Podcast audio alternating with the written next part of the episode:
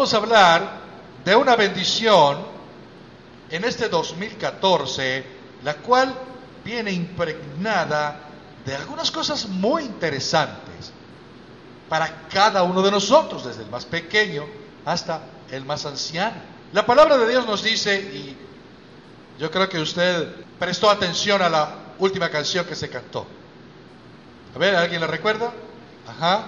¿No prestó atención a esa canción? Recuerde.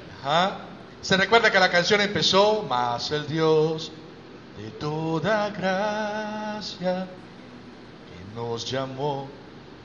Vaya a primera de Pedro, capítulo 5, versículo 10. Vamos a revisar este texto tan precioso, cuando la escritura allí nos muestra. Primera de Pedro, capítulo 5, versículo 10. Hoy quiero, como su pastor, poder pedirle a nuestro Dios que pueda bendecir sus vidas, hoy y durante todo el 2014. Y quiero de una manera especial poder declarar esta palabra tan preciosa como una oración sobre cada uno de ustedes. Mas el Dios de toda gracia que nos llamó a su gloria eterna en Jesucristo, después que hayáis padecido un poco de tiempo, Él mismo os perfeccione, os afirme, os fortalezca y os establezca. ¿Recibe esta bendición? Es precioso poder hablar, enseñar de este texto pero acá vamos a revisar dos cosas importantes. Una, cuando el apóstol pide al cielo, hablando el apóstol Pedro, y pide al cielo esto que acabamos de leer. Y en segundo lugar vamos a ver por qué él espera recibir.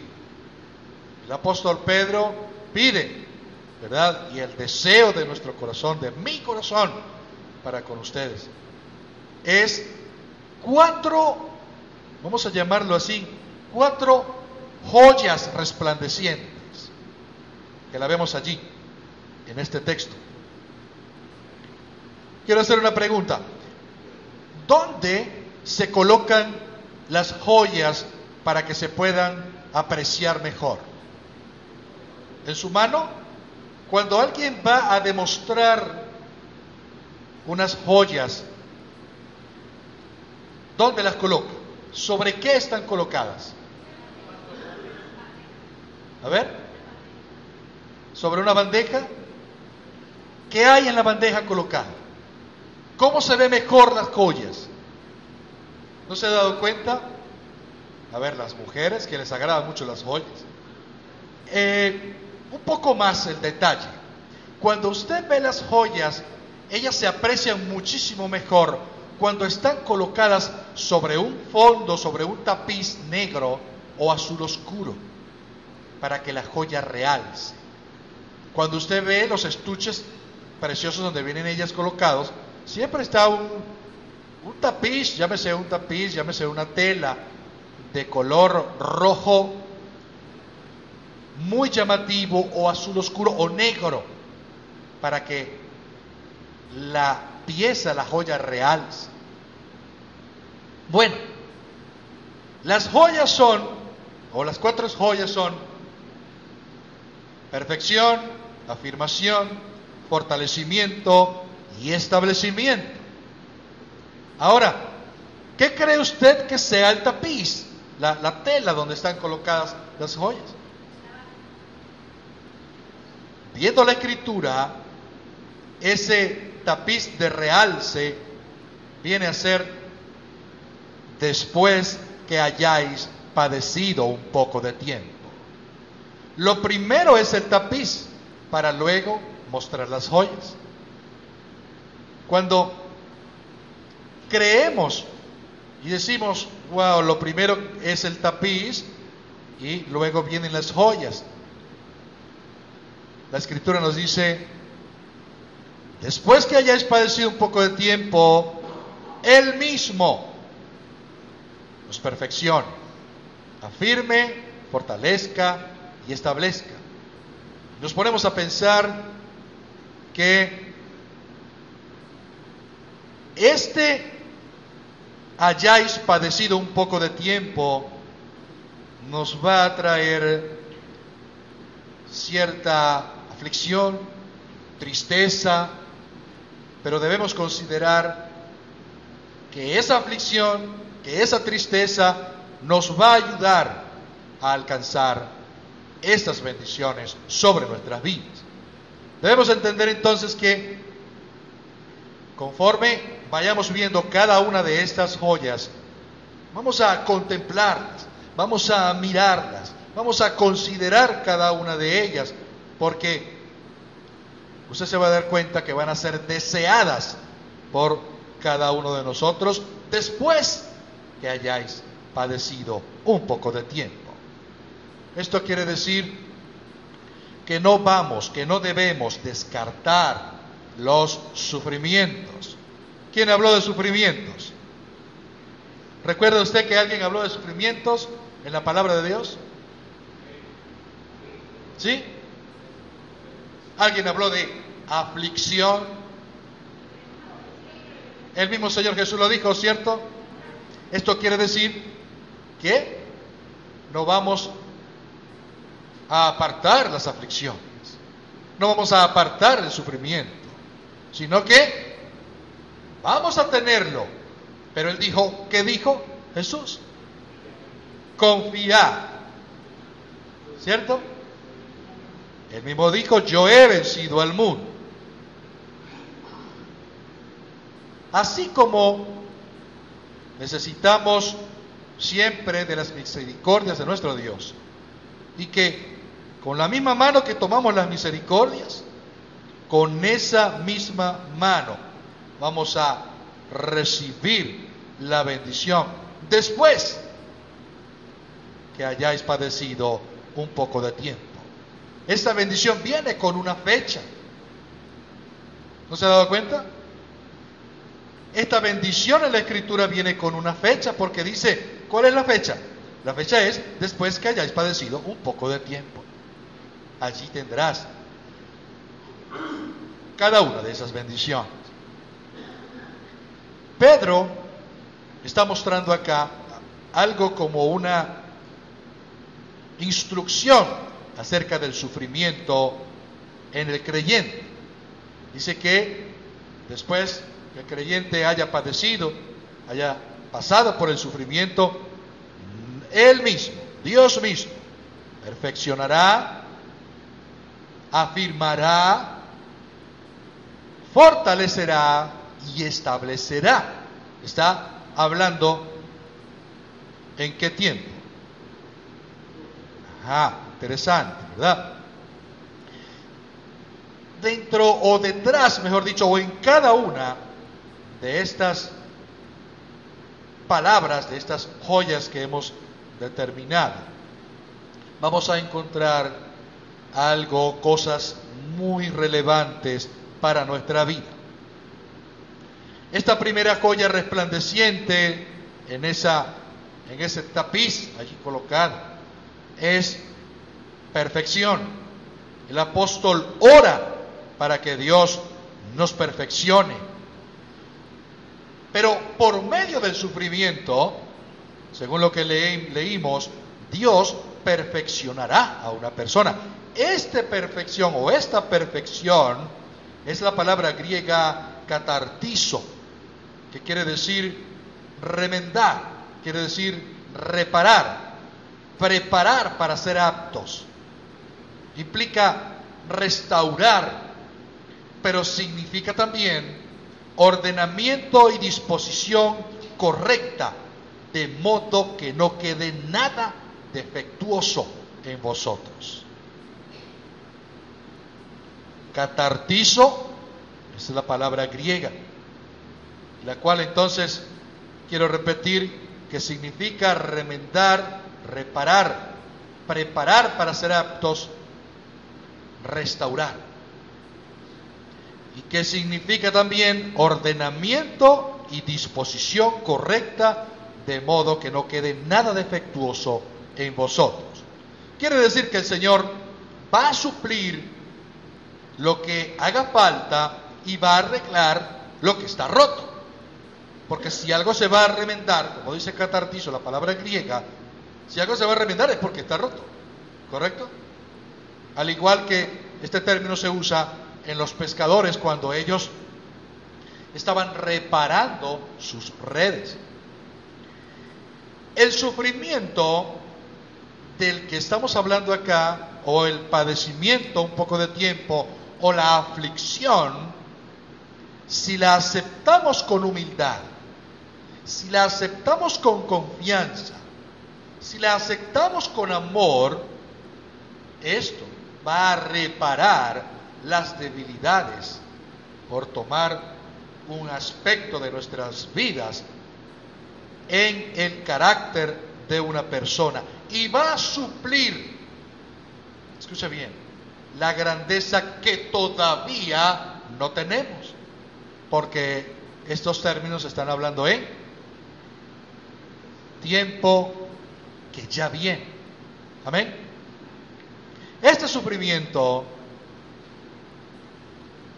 está diseñado para que cada uno de nosotros podamos recibir de esa gracia de la cual nuestro Dios nos da. Si bien es cierto que esta palabra griega, catartizo, significa reparar, remendar, restaurar, nos toca a cada uno de nosotros velar, porque si Él mismo os perfeccionará, a nosotros nos toca velar, nos toca someternos a Dios, tenemos que resistir al enemigo, pero Dios mismo, Él mismo, en verdad, va a hacer todo en cada uno de nosotros. Por medio de ti, allí tú mismo vas a ser ese protagonista, porque Él comenzó en ti una gran obra. O lo que comenzó en ti es una sencilla obra, es una gran obra. ¿Qué quiere decir esto? Él mismo os perfeccionará. Para nuestro entender aquí actual, es un progreso hacia la perfección actualmente. Porque cuando Él habla de que os perfeccionará, y los otros tres términos, quiere decir que Él lo va a hacer. ¿O Él puede fallar en esto? ¿Qué cree usted? Si Él mismo os perfeccionará, es un progreso actual hacia la perfección. Porque eso va a ocurrir, va a llegar un punto. Ahora, ¿qué sería de un cristiano si no fuese perfeccionado? ¿Acaso fallará Dios en esto? ¿Dejará acaso que sus obras sean imperfectas? ¿Ha conocido usted una obra imperfecta de Dios? ¿Ha conocido usted algo que alguien haya podido decir, no, Dios se equivocó en eso, ¿por qué? No, ¿verdad? Todo lo que Él hace como es. Yo espero, y yo sé que usted también, que esta oración que aparece allí en la escritura va a ser hoy, ya está siendo hoy. Después que hayamos padecido un poco de tiempo, Dios nos va a perfeccionar. Eso sí, si Él ha comenzado en cada uno de nosotros esa buena obra. ¿Y cómo sabemos si ha comenzado esa buena obra? ¿Ah? ¿Cómo sabe usted si Dios ha comenzado en usted esa buena obra? Desde hace tiempo, cuando usted recibió al Señor. ¿Quién está tratando con usted? ¿Quién está trabajando con usted? para que su carácter sea perfeccionado en su vida? El Señor Jesucristo. ¿Correcto? Entonces, después que hayamos padecido un poco de tiempo, recordemos que no podemos ser perfeccionados si no es como la Escritura nos da un gran ejemplo y habla de ese fuego. El fuego quita todas las impurezas. El fuego quita todas las escorias. Ese fuego por el cual pasamos nos hace cada día mejores. Necesariamente pasar por la aflicción, por el sufrimiento, contamos con una gran ayuda, que es el Espíritu Santo. Y solamente con su ayuda vamos a poder funcionar, por tomar un, un término, como de verdad nuestro Dios quiere. Este perfeccionamiento, este os perfeccione, va a ocurrir ¿cuándo? Después que hayáis padecido un poco de tiempo. Si revisamos la segunda joya allí en el tapiz, es afirmación. No es suficiente para el creyente que haya recibido una perfección proporcional por el tiempo en que estamos, si no es afirmado. Le voy a poner un ejemplo. A ver, los chicos. ¿Conocen ustedes el arco iris? ¿Han visto el arco iris los chicos? ¿Sí? ¿Saben por qué fue diseñado ese arco iris, colocado el arco iris. ¿Ah? ¿Por qué? Y dejó esa señal allí. Cuando la vemos, no sé si usted, cuando ha viajado y ha visto el arco iris, pero en lo plano, en lo llano, en la llanura, Correcto.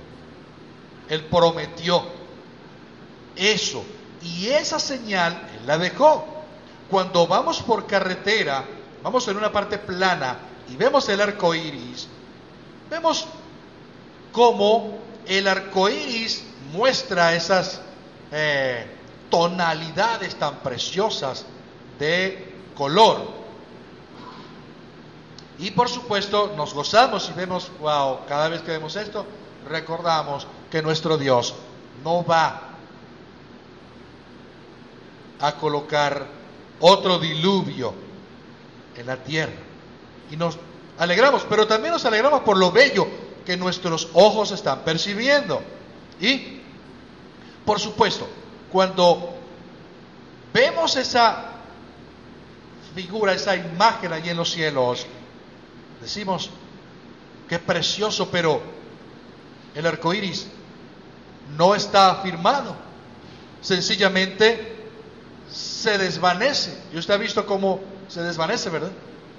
¿Por qué se desvanece? Porque como tal, el arco iris no es algo que fue colocado y quedó allí firme, sino que como no está firmado, estos, esta formación de rayos de la luz por el sol, por las gotas, que es muy inestable, no permanece. Y de repente usted miró y no pasó ni un minuto y, ya ves una parte, se desvaneció. Bueno, luego que vemos que no, no es el arco iris, algo está afirmado. Sí, para cada uno de nosotros, como creyentes, como cristianos, es necesario que seamos afirmados. Afirmados es el término griego esterizo y que tiene un significado como dejar firme, fijar, confirmar como lo sólido del granito. ¿Conoce usted el granito? ¿Ve lo consistente, lo fuerte que es el granito? Bueno, por medio del sufrimiento, de la aflicción, una persona puede ser afirmada, puede ser fijada.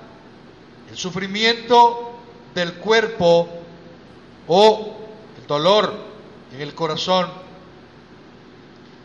puede hacer dos cosas bastante relevantes en una persona.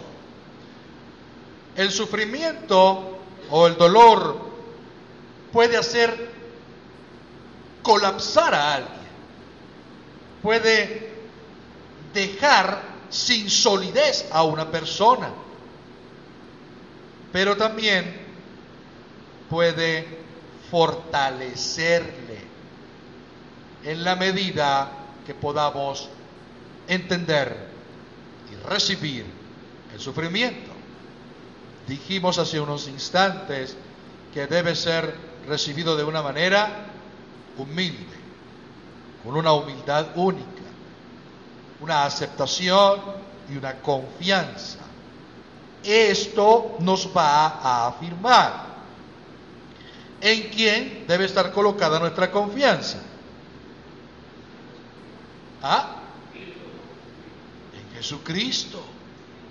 Allí tenemos que depositar toda nuestra confianza. ¿O usted la deposita en alguien más? ¿Ah? Es en nuestro Señor Jesucristo. Nosotros, cada uno de nosotros, teniendo esta confianza colocada plenamente en nuestro Señor Jesucristo, vamos a estar cimentados. Vamos a estar allí arraigados en su amor. Cada una de nuestras convicciones, al estar bien arraigados, van a ser bastante profundas. Teniendo su amor, el amor que podamos nosotros mostrar, debe ser un amor real, no fingido. Y nuestros deseos van a ser unos deseos sinceros. Pero Bien es cierto que hay creyentes que no están muy afirmados. Y esto ocurre también de algunos que han transcurrido tiempo y que aún no han sido afirmados o no se han dejado llevar por este progreso de ser afirmados. Sin embargo, el apóstol Pedro allí quiere que esas bendiciones puedan ser derramadas sobre nosotros. El anhelo nuestro es que podamos también ser afirmados indistintamente. Si somos niños, jóvenes, adultos, indistintamente. Lo importante de esto es que seamos firmemente arraigados en Él, para que ninguno de nosotros pueda ser sacudido, para que ninguno de nosotros pueda ser movido, sino estando afirmados, para ser como ese monte de Sión, inconmovible, que permanece para siempre. Cuando podemos hablar de esta afirmación, va a lograrse después que hayamos padecido un poco de tiempo. Cuando leemos la tercera bendición, que es el fortalecimiento, es una de las mm, bendiciones más necesarias que cada uno de nosotros como creyente debemos anhelar. Si hablamos de ser establecidos, ser fijados o afirmados, necesariamente vamos a pedir o necesitar el fortalecimiento que no es más que fuerza, vigor, cuando podemos ilustrar una persona que no tiene fuerza, un cristiano que no tiene fuerza. Vemos a, a un creyente que apoya la causa de nuestro Señor. Vemos a un creyente que se coloca la armadura, se ha alistado en el ejército celestial. ¿Será usted uno de esos? ¿Usted carga la armadura siempre? ¿Y está alistado en el ejército celestial? Ok. Entonces podemos verlo, al menos yo puedo verlos. Ok. Vamos más adelante.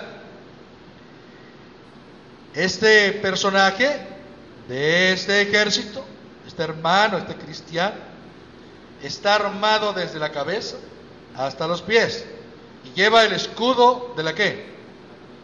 De la fe. Yo los puedo ver, ¿ustedes lo ven? ¿Ven a todos que cargamos la armadura? ¿Sí? Ok. ¿Y el escudo también lo cargamos? Ojo con esto, no lo vaya a dejar. Entonces, vemos cómo está firmemente, o sea, está afirmado. Lo vemos de la cabeza a los pies con la armadura. Lo vemos con el escudo colocado allí al frente. ¿Sí? Podemos decir, wow, está de verdad, está afirmado. Él mantiene su posición. Nadie lo va a mover de allí. Es todo un creyente que está allí afirmado. Pero llega el momento de usar la espada. Y cuando usa la espada y golpea con la espada, lo hace muy suave. Y entonces cuando lo hace muy suave, ¿por qué lo hace tan suave?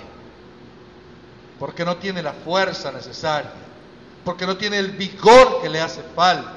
Y entonces al aplicar algo, cierta fuerza a esta espada, no tiene la necesaria fuerza como para hacerlo correctamente, entonces empieza a temblar todo.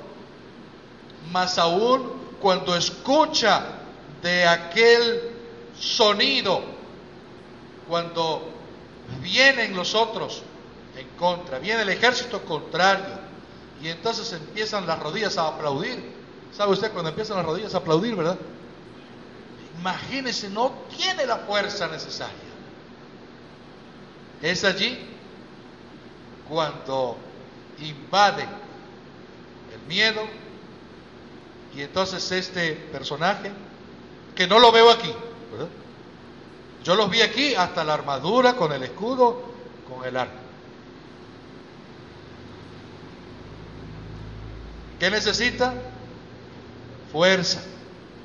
Es débil y necesita de esa fortaleza. Esa fortaleza es la palabra griega estinoo y es el vigor corporal, conocimiento y poder espiritual que por medio del sufrimiento Dios fortalece a una persona. ¿Se ha dado cuenta que por medio del sufrimiento Dios establece a una persona? Por medio del sufrimiento Dios afirma a una persona. Por medio del sufrimiento Dios fortalece a una persona. Si la palabra griega este no es llenar de fuerza, ese es el sentido con el que lo vamos a, a ver. Llenar de fuerza. Cada uno de nosotros necesitamos estar llenos de esa fortaleza para que podamos disciplinarnos, para que podamos llevar una vida en la cual no seamos blandengues. ¿Sabe usted qué significa blandengue? ¿Ah? No podemos ser así. a través del sufrimiento, de la aflicción, vamos a ser fortalecidos. Nuestra fe va a ser probada. ¿A ustedes les gustan las pruebas? A ver, los chicos, ¿tendrán ustedes examen cuando regresen a clase? Ay, pastor, ¿para qué me recordó las clases? ¿Serán evaluados con exámenes cuando regresen a clase? ¿El martes? Recuérdense, el martes regresan a clase. ¿Les gustan las pruebas? ¿Les gustan los exámenes? Vivimos en una constante con el Señor en pruebas y exámenes. Al igual que en el estudio. Pero aquí es nuestro desenvolvimiento en la vida que el Señor le agrada. En el creyente, en el cristiano, vamos a llamarlo, si queremos ver pruebas de fortaleza, sencillamente tenemos que revisar la escritura. Allí encontramos como creyentes fueron usados para apagar la violencia, fueron hombres y mujeres usados para cerrar la boca de los leones, para con mucho aplomo quitar de en medio a los tiranos, hacer retroceder ejércitos enemigos. Prueba de fortaleza en el creyente. Yo creo que el Señor nos va a fortalecer más este año. ¿Quiere usted esto? Pero es necesario. ¿Qué es necesario? ¿Ah? Que padezcamos un poco de tiempo. Entonces, después que hayáis padecido un poco de tiempo, Él lo fortalezca. Amén. Y hablamos de el establecimiento, la última o la cuarta joya, que no quiere decir que sea la última, pero ella viene a ser como un escalón de apoyo para las otras. Y es establecer Usted creo que conoce personas aún creyentes que no han sido establecidos. Eh, usted conoce de, para colocarle un ejemplo, conoce los árboles cuando son trasplantados. ¿Sí? Estos árboles, mientras más se les hace ese trasplante, menos tiempo van a durar. Van a morir probablemente pronto. Ahora, el que lo hace, llámese jardinero, sabe que de ese árbol no va a obtener beneficios, porque este árbol no está establecido. ¿Conoce usted cristianos que están siendo trasplantados constantemente, pero no de órganos. Es triste. Mire, tanto es así que hay creyentes que van muy seguido, por decirlo de una manera, escuchando mensajes, enseñanzas, de repente aquí no, allá sí, aquí no. Y es una constante de ir. Y todo lo que escuchan de predicadores, es decir, por, por, resumírselo, creen en el último predicador que escuchan. ¿Me, me hago entender? Es decir, van a un lugar y sí, yo estoy creyendo en lo que, en el último que, escuché. Es decir, están tan viciados en ese mover de que creen en lo que todos le pueden decir. Es como una... En, medio del, pueblo, en medio del el ámbito cristiano, es como un espíritu de caridad cristiana. Es decir, crean, por, por hacerles entender, hombres, abarcando todo, hombre y mujer, que no les importa en quién creer. Es decir, lo creí porque alguien lo dijo, pero eso mismo se lo escuché a otro, pero contrariamente, pero también lo creo. No tienen o no han sido como tal en sus corazones, no ha sido colocado todavía lo correcto, no se han dejado.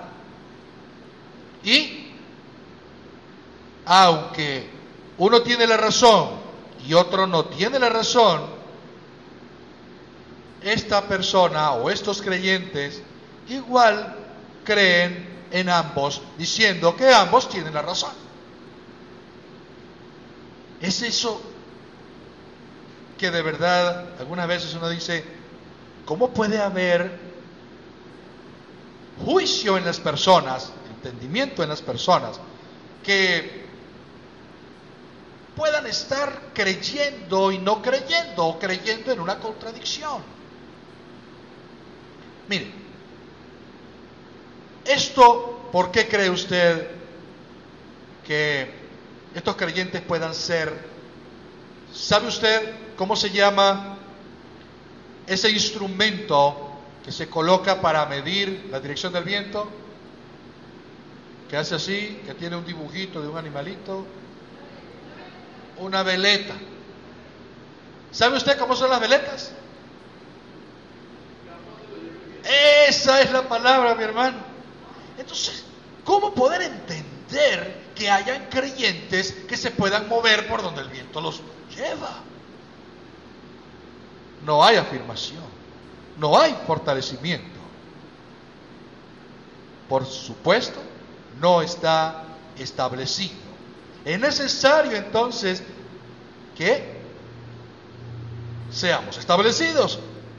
Pero va a ocurrir cuando haya transcurrido, cuando hayamos sufrido, hayamos sido afligidos. Ahora, ¿por qué cree usted que en medio del pueblo de Dios, ¿por qué cree usted que hay creyentes que son como una veleta, o que se mueven conforme el viento los lleva. ¿Por qué cree usted que ocurre esto?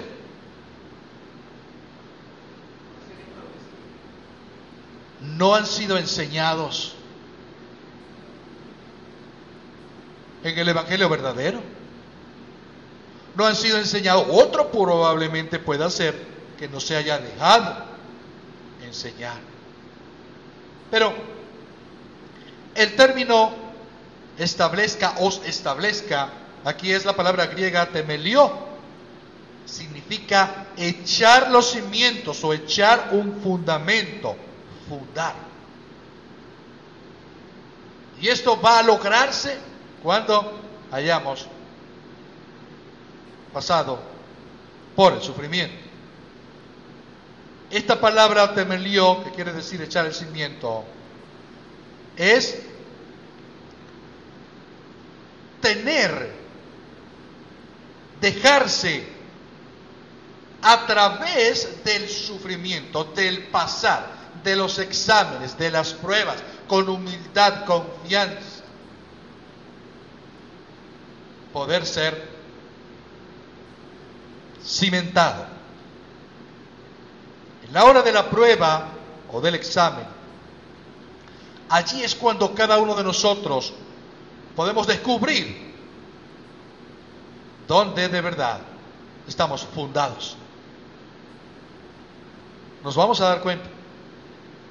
Pero el sufrimiento eh, también puede conducir a una persona a la amargura. El sufrimiento puede conducir a una persona a la desesperación. Aún el El sufrimiento puede hasta arrancarle la fe o la poca fe que pueda tener. Pero si usted y yo aceptamos con la confiada seguridad de que de la mano de un padre nunca él va a querer una lágrima innecesaria para su hijo, usted y yo vamos a estar bien confiados. Usted y yo vamos a estar seguros. Se cuenta de un niño de aproximadamente nueve años que estaba en el aeropuerto, en un aeropuerto, y él iba a viajar a Nueva York. Cuando hacen el llamado para abordar el avión, el niño va conforme todos los demás pasajeros por la por el ¿cómo se llama eso, hermano Freddy? El, el andén por donde abordan el avión. El niño entra al avión, se va a su asiento numerado con el boleto que tiene en su mano y se sienta en el donde le, le asignaron y saca su cuaderno, saca sus colores y comienza a dibujar y a pintar. Imagínese usted la escena. Luego hacen el anuncio de que el avión va a despegar. Y toda la gente está mirando al niño que está solo. Bueno, las personas están un poco inquietas y asombradas de esta situación. Y unos se preguntan con otros, qué extraño, un niño solo y cómo se desenvuelve también en el avión. El niño se coloca su cinturón y sigue pintando. El avión despega e inmediatamente hay turbulencia en el despegue y la gente se asusta y se impacientan y ven al niño muy tranquilo, sentado con sus colores y su cuaderno. El pasajero que está al lado del niño le pregunta, ¿no te asusta esto? A lo que el niño de nueve años le respondió con un simple no. El vuelo transcurre y a los minutos siguientes les avisan a los pasajeros que hay una tormenta que deben atravesar y que se coloquen en posición correcta. La gente muy nerviosa y asustada se coloca, según lo que la instrucción que le dan, atraviesan la tormenta con muchísima turbulencia y ven al niño muy tranquilo esperando que pase la tormenta. Pasada la turbulencia, dos personas no aguantaron y salieron de sus asientos y muy asombradas por la actitud del niño, se le acercaron a preguntarle, ¿te aterró la tormenta que pasamos? A lo que el niño le respondió con un simple, no. Y esas personas, totalmente extrañadas, le dicen al niño, pero ¿cómo haces, niño, para tener una posición tan segura y que no te asuste todo esto? ¿Cómo le haces? A lo que el niño con gran seguridad y confianza le respondió, es que mi padre es el piloto. ¿Cuántas tormentas hemos pasado nosotros? Y en las cuales, teniendo a nuestro Padre Celestial como piloto allí, nos hemos desesperado. En cada situación de nuestras vidas, que sean adversas, contrarias, y que usted pueda tener una actitud como la de este niño, y que alguien se le pueda acercar a usted, y a ti no te incomoda lo que estás pasando. No. ¿Pero por qué? Es que mi padre está al control. Es que mi padre es el piloto de lo que está ocurriendo en la nave donde yo voy. ¿Le agrada a usted ser como ese niño que su padre es el piloto? Teniendo a nuestro Padre Celestial como piloto de nuestra nave. Esa confianza Así es que vamos a ser afirmados. Así es que vamos a ser establecidos. Y mire, debemos permanecer firmes. Debemos permanecer inconmovibles según a usted se le ha enseñado. Pablo dijo en una ocasión, si algunos predica diferente evangelio del que habéis recibido, sea qué, sea anatema. Entonces, según a usted se le ha enseñado, debe estar firme en su enseñanza, en su doctrina, porque debe ser usted bien establecido en su fe. ¿Creen ustedes en el Señor Jesucristo? ¿Descansan en Él? Ah, interesante. Pero algunas veces vacilamos, ¿verdad? Y perdemos el gozo. Algunas veces hasta el consuelo que tenemos del Espíritu Santo lo dejamos como que, como pastor, por usted, oro al Señor, para que cada vez más su fe pueda estar establecida. Que no pueda haber duda en cuanto a que usted es o no es. Que si Cristo es suyo o no es suyo. No, no va a ocurrir. Mi oración es para que sea usted establecido con toda confianza. Porque con toda propiedad yo creo que a estas alturas usted y yo podemos decir, yo sé a quién he creído. Y estoy seguro que en quien he creído es poderoso para guardar mi depósito, dice la Escritura.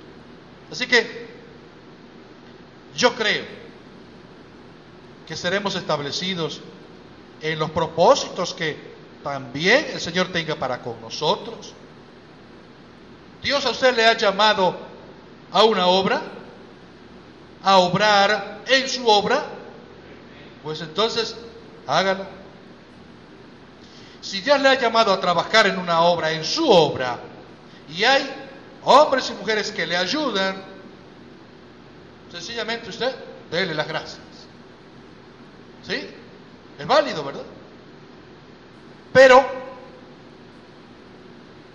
si no les ayudan, usted sabiamente que se aparte, porque usted no se va a detener si alguien no le ayuda. Apártate, si no me vas a ayudar, apártate porque te puedo atropellar. Voy con todo a hacer la obra que Dios me ha enviado. ¿Me está entendiendo lo que estoy hablando, verdad? No es que si usted le dice a su hermano, ayúdame, este, para que vamos y evangelicemos y llevemos el mensaje. Oye, de verdad, hoy no creo. Entonces apártate, porque no, no es así. Usted va a hacer la obra. El obstáculo que usted encuentre. Jesucristo dijo, el que conmigo no es, contra mí es. Entonces, si estás allí, eh, lamentablemente, permiso. Nada ni nadie me va a detener la obra para la cual Dios me ha llamado a hacer. ¿Usted la quiere hacer? ¿Usted quiere ser obediente? Sí. Entonces, debemos ser establecidos. Debemos ser obedientes. Usted yo creo que no es de los que se dejan intimidar, ¿o sí? Cuando usted va a servir a Dios y alguien viene a intimidarle, ¿usted se deja? Ah, interesante. Algunas veces tenemos que servir de la forma que tengamos que servirle al Señor. Algunas veces tenemos que hacerlo hasta solo. No vamos a tener ayuda por momentos, pero igual tenemos que obrar. ¿Recuerdan ustedes a este personaje pequeñito que se enfrentó con alguien enorme, cinco veces su tamaño? Él lo hizo acompañado de quién? ¿Ah? No, no, no, no lo escucho. Ajá, pero, por supuesto. Pero ¿a quién llevaba él? ¿Quién le estaba acompañando para hacer el trabajo de enfrentarse a Goliat? Él fue solo. Así nos puede tocar a nosotros en algunas ocasiones. Vamos, confiados en el Señor, así como iba David, nosotros también. Nuestra mirada está fija en el autor y consumador de la fe. No permitamos entonces que nada ni nadie nos saquen o nos desvíen de la obra en la cual Dios nos ha puesto para hacer. No nos vamos a cansar tampoco de hacer el bien, de obrar como debe ser. ¿Usted cree que va a recoger si obra bien? Hablando de la obra que tiene que hacer para el Señor. ¿Recogerá algo? Ok. Entonces, hemos visto estas cuatro joyas colocadas allí en el tapiz. Seremos entonces, ¿cómo? Fortalecidos, afirmados. Ajá. Después que hayamos padecido un poco de tiempo. Esa fue la petición, la oración que tuvo el apóstol allí. Pero el apóstol también quería ver y mostrar las razones por las cuales él estaba seguro que esa oración era escuchada. Y la escritura misma lo muestra. Si él pedía que fuésemos perfeccionados, afirmados, fortalecidos y establecidos, pues la primera razón que vio el apóstol Pedro allí era que él lo está pidiendo al Dios de toda gracia. Ahí está escrito. No solamente que era, hablando de Pedro, su Dios, de las pequeñas gracias recibidas, no, el Dios de la grandiosa gracia ilimitada. Imagínese usted, que está almacenada para usted, para mí, pero todavía no la hemos recibido en nuestra experiencia. ¿Por qué? Mire, es necesario por un poco de tiempo para poder ser perfeccionados, afirmados, fortalecidos y establecidos. Pero esto va a ocurrir la seguridad de que la oración fue escuchada es porque el Dios de toda gracia así lo hará. Cuando usted viene a Él, ¿cómo es la petición que usted puede hacerle al Dios de toda gracia? ¿Cómo son las peticiones que usted hace? ¿Globales? ¿Específicas? ¿Detallistas?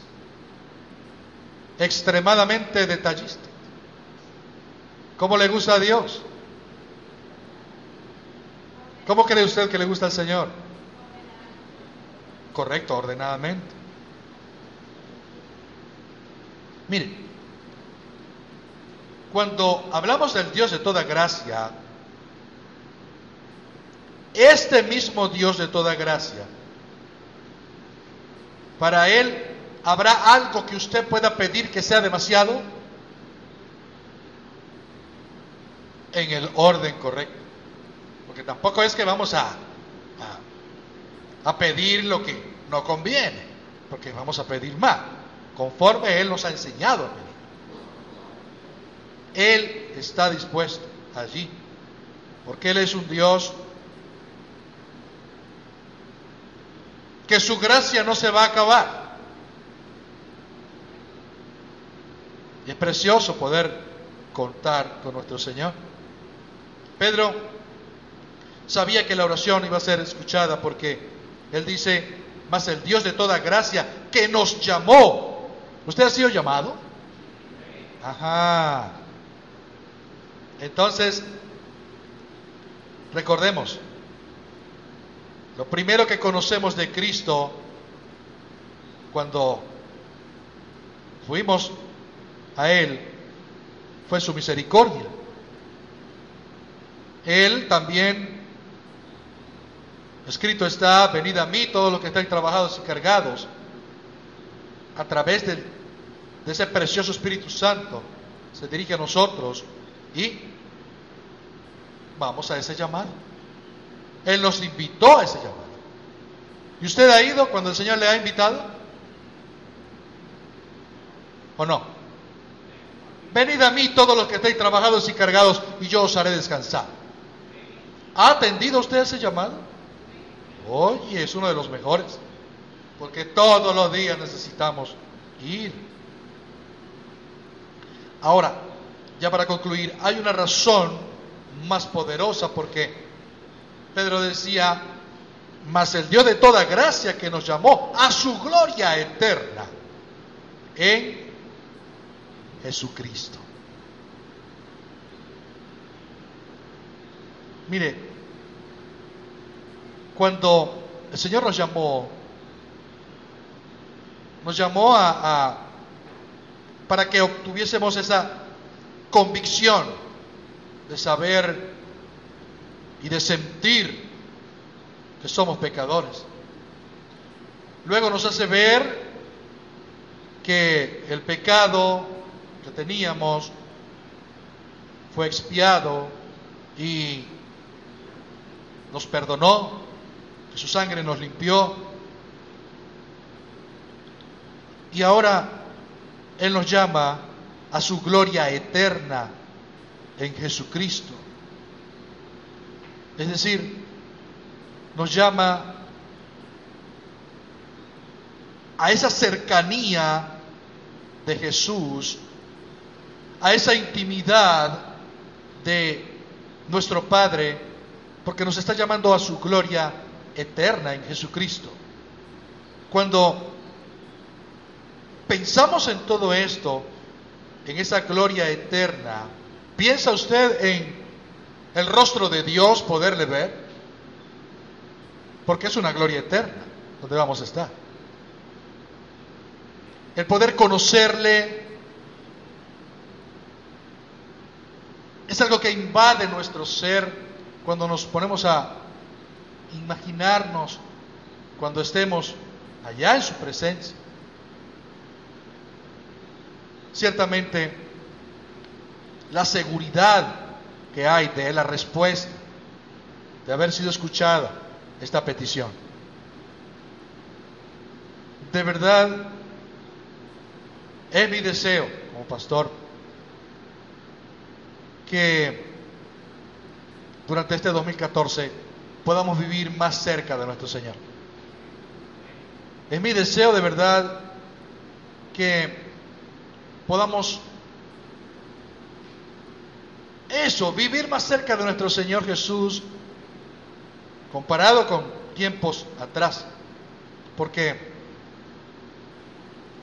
cuando podemos pensar en aflicciones, en sufrimientos y problemas que nos rodean, cuando estamos confiados, sabiendo que mi Padre es el piloto, ¿qué va a ocurrir? ¿Qué nos puede ocurrir? Nuestra confianza debe ser tal en nuestro Señor que recordemos constantemente, y hago mención de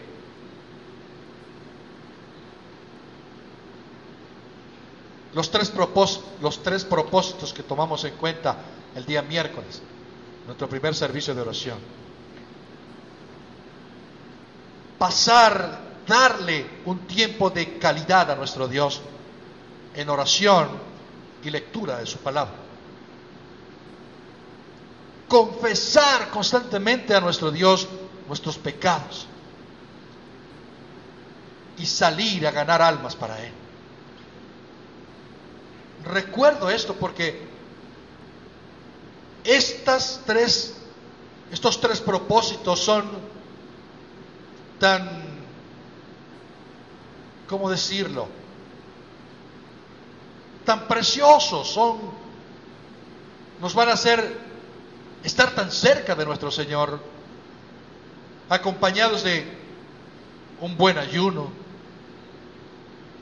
una buena y constante intercesión, acompañados de una gran relación o unidad cuando nos congregamos, cuando nos reunimos. Todo esto hará que cada día estemos más cerca o vivamos más cerca de nuestro Señor. Así que con toda libertad, con esa bendición para usted, mas el Dios de toda gracia que nos llamó a su gloria eterna en Jesucristo, después que hayáis padecido un poco de tiempo, Él mismo os perfeccione, afirme, fortalezca y establezca. Amén. Anote por allí este texto que voy a dejarle para que usted lo medite, lo analice en su casa. Efesios capítulo número 3, versículo 17 al 21. Efesios 3, 17 al 21.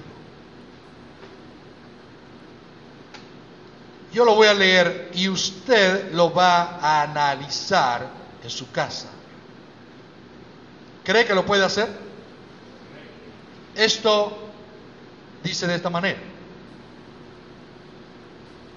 Para que habite, en, para que habite Cristo por la fe en vuestros corazones, a fin de que arraigados y cimentados en amor, seáis plenamente capaces de comprender con todos los santos cuál sea la anchura, la longitud, la profundidad y la altura de conocer el amor de Cristo que excede a todo conocimiento, para que seáis llenos de toda la plenitud de Dios.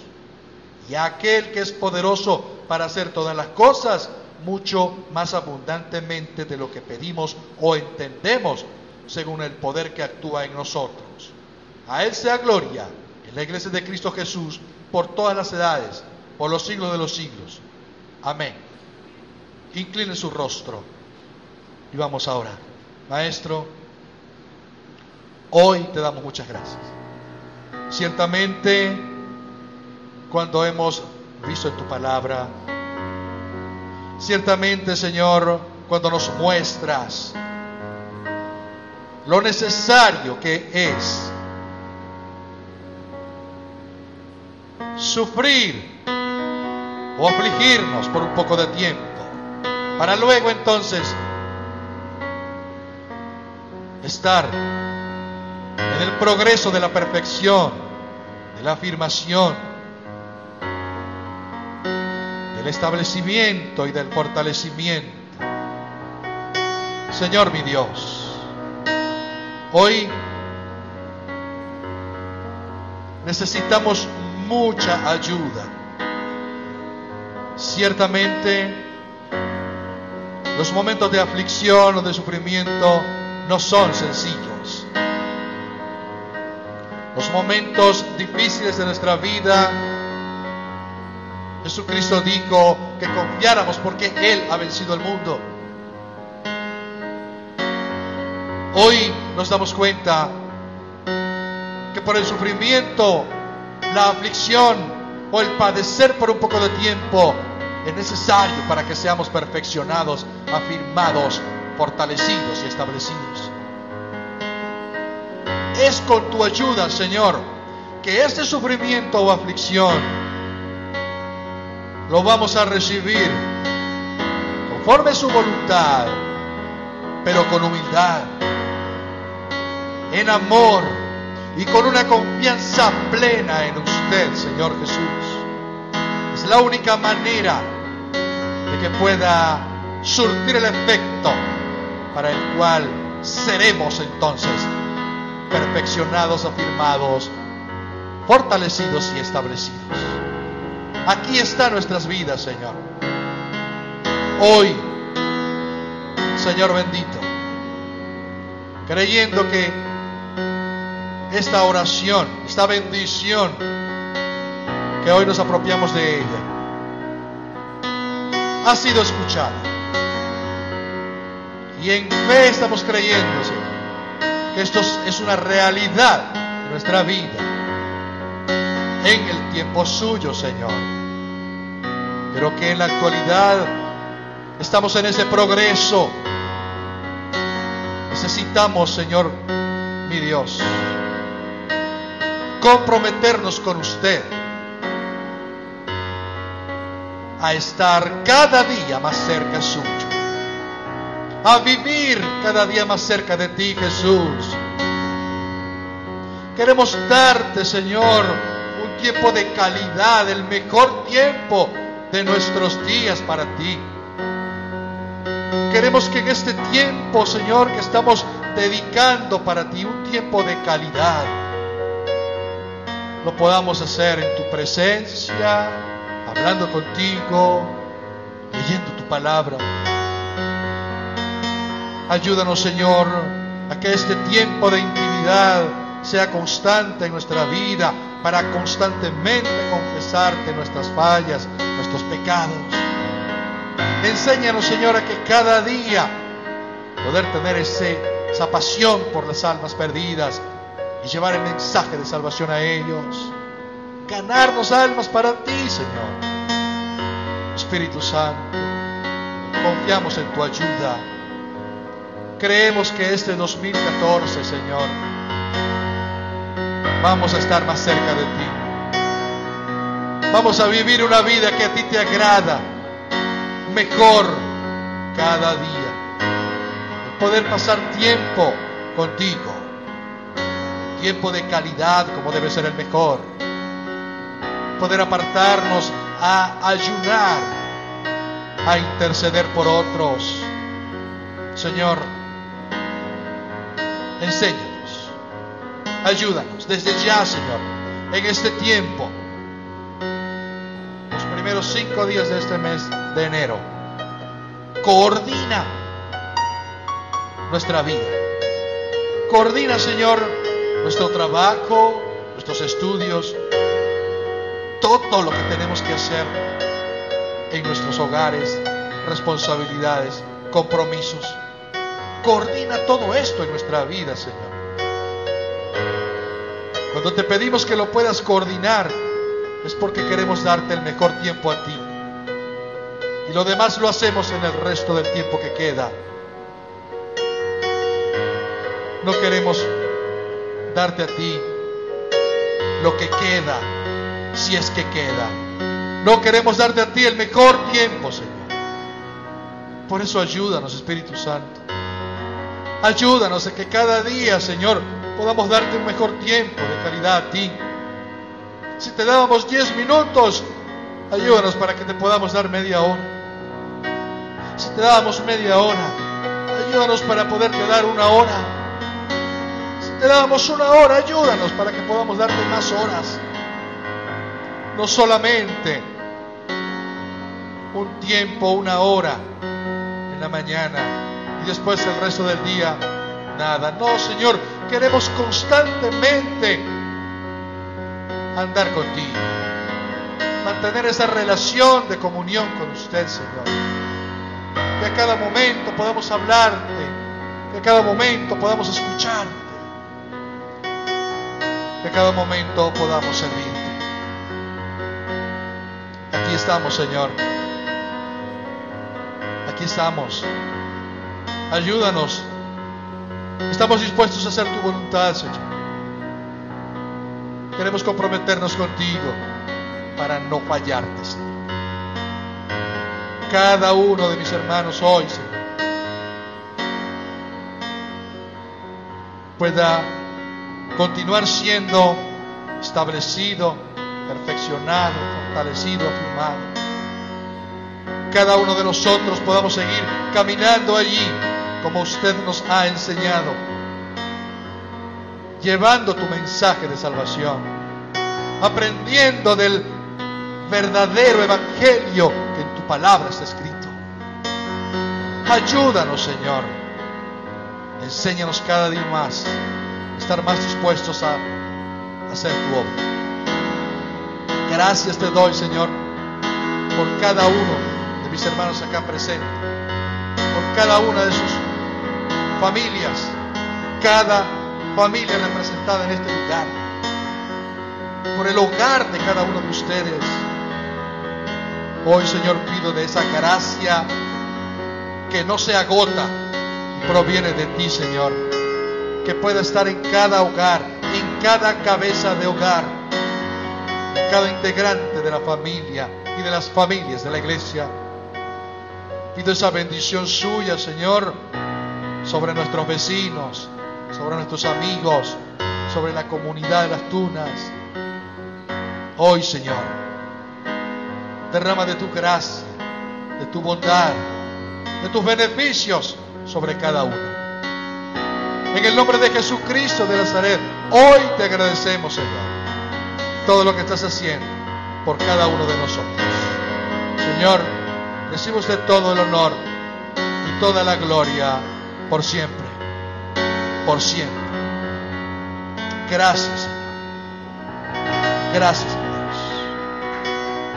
Toda la gloria para ti, Señor. Aleluya. Aleluya. Aleluya. Yo creo.